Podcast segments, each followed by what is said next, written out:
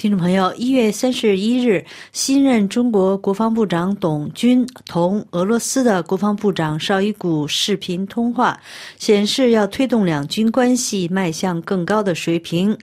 俄中军事合作到底走到了哪一步？二月四日，《南华早报》具体给予报道说。中国和俄罗斯已经同意就人工智能的军事使用进行磋商和协调。这项技术正在成为北京与华盛顿竞争的新战线。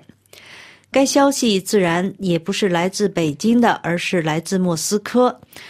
俄罗斯外交部周五二月二日在一份声明中表示，周四在北京举行的会谈中，两国部门官员。就将人工智能技术用于军事目的进行了详细的评估交流，双方还就这个问题讨论了俄罗斯和中国的理论指导方针和倡议。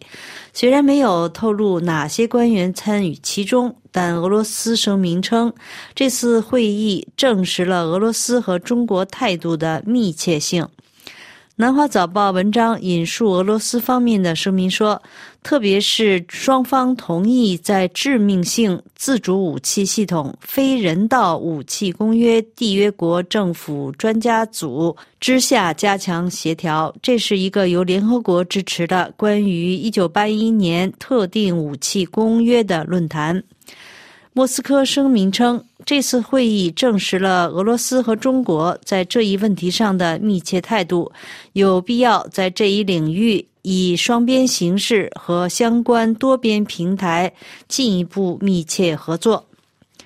南华早报说，中国关于这次会议的声明没有提及人工智能的军事用途，但表示磋商的主题是外层空间安全、生物安全和人工智能等一些可能决定未来地缘政治竞争的新兴技术。南华早报的这篇文章还进行了一些背景介绍。该报文章说。包括美国、中国和俄罗斯在内的世界主要大国正在大力投资人工智能，但该技术，特别是其军事用途，尚未达成一致的规则。为了制定国际规范。华盛顿一年前发布了关于负责任的军事使用人工智能和自主权的政治宣言。该宣言呼吁建立新的法律和外交框架，并得到了四十六个国家的认可，其中大部分是美国的盟友和合作伙伴，如澳大利亚、英国、加拿大、新加坡和韩国。然而，中国和俄罗斯尚未签署。北京在去年十月推出了自己的全球人工智能治理倡议，呼吁主要大国对人工智能技术的军事使用采取谨慎和负责任的态度。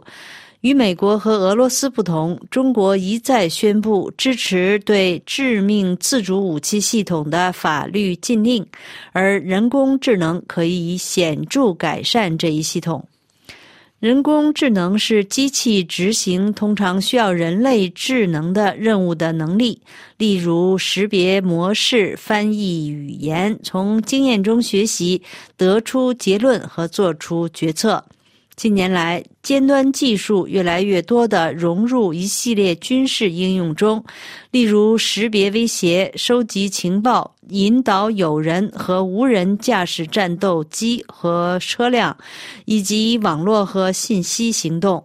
人们还讨论了决策支持系统中的军事人工智能功能，以帮助指挥官做出更好或更及时的决策。人工智能的迅速崛起引发了激烈的争论，特别是在致命的自主武器系统方面。去年十一月，联合国首次通过了一项决议，强调了对自主武器系统可能对全球安全以及地区和国际稳定可能产生的负面后果和影响的担忧。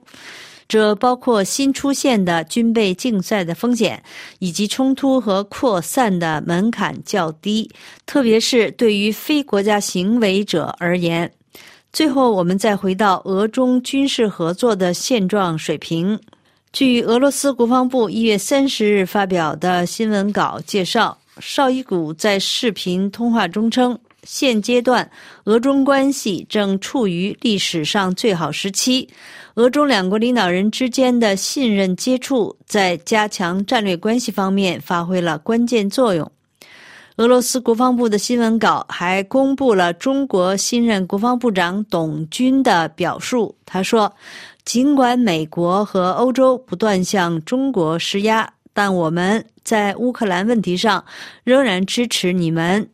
即使中国和欧盟的防务合作受到冲击，但我们不会因此而改变或放弃既定的政策。他们不应该也不会干涉俄中之间的正常合作。听众朋友，以上是今天的要闻分析，由小满编播。感谢飞利浦的技术合作，也感谢收听。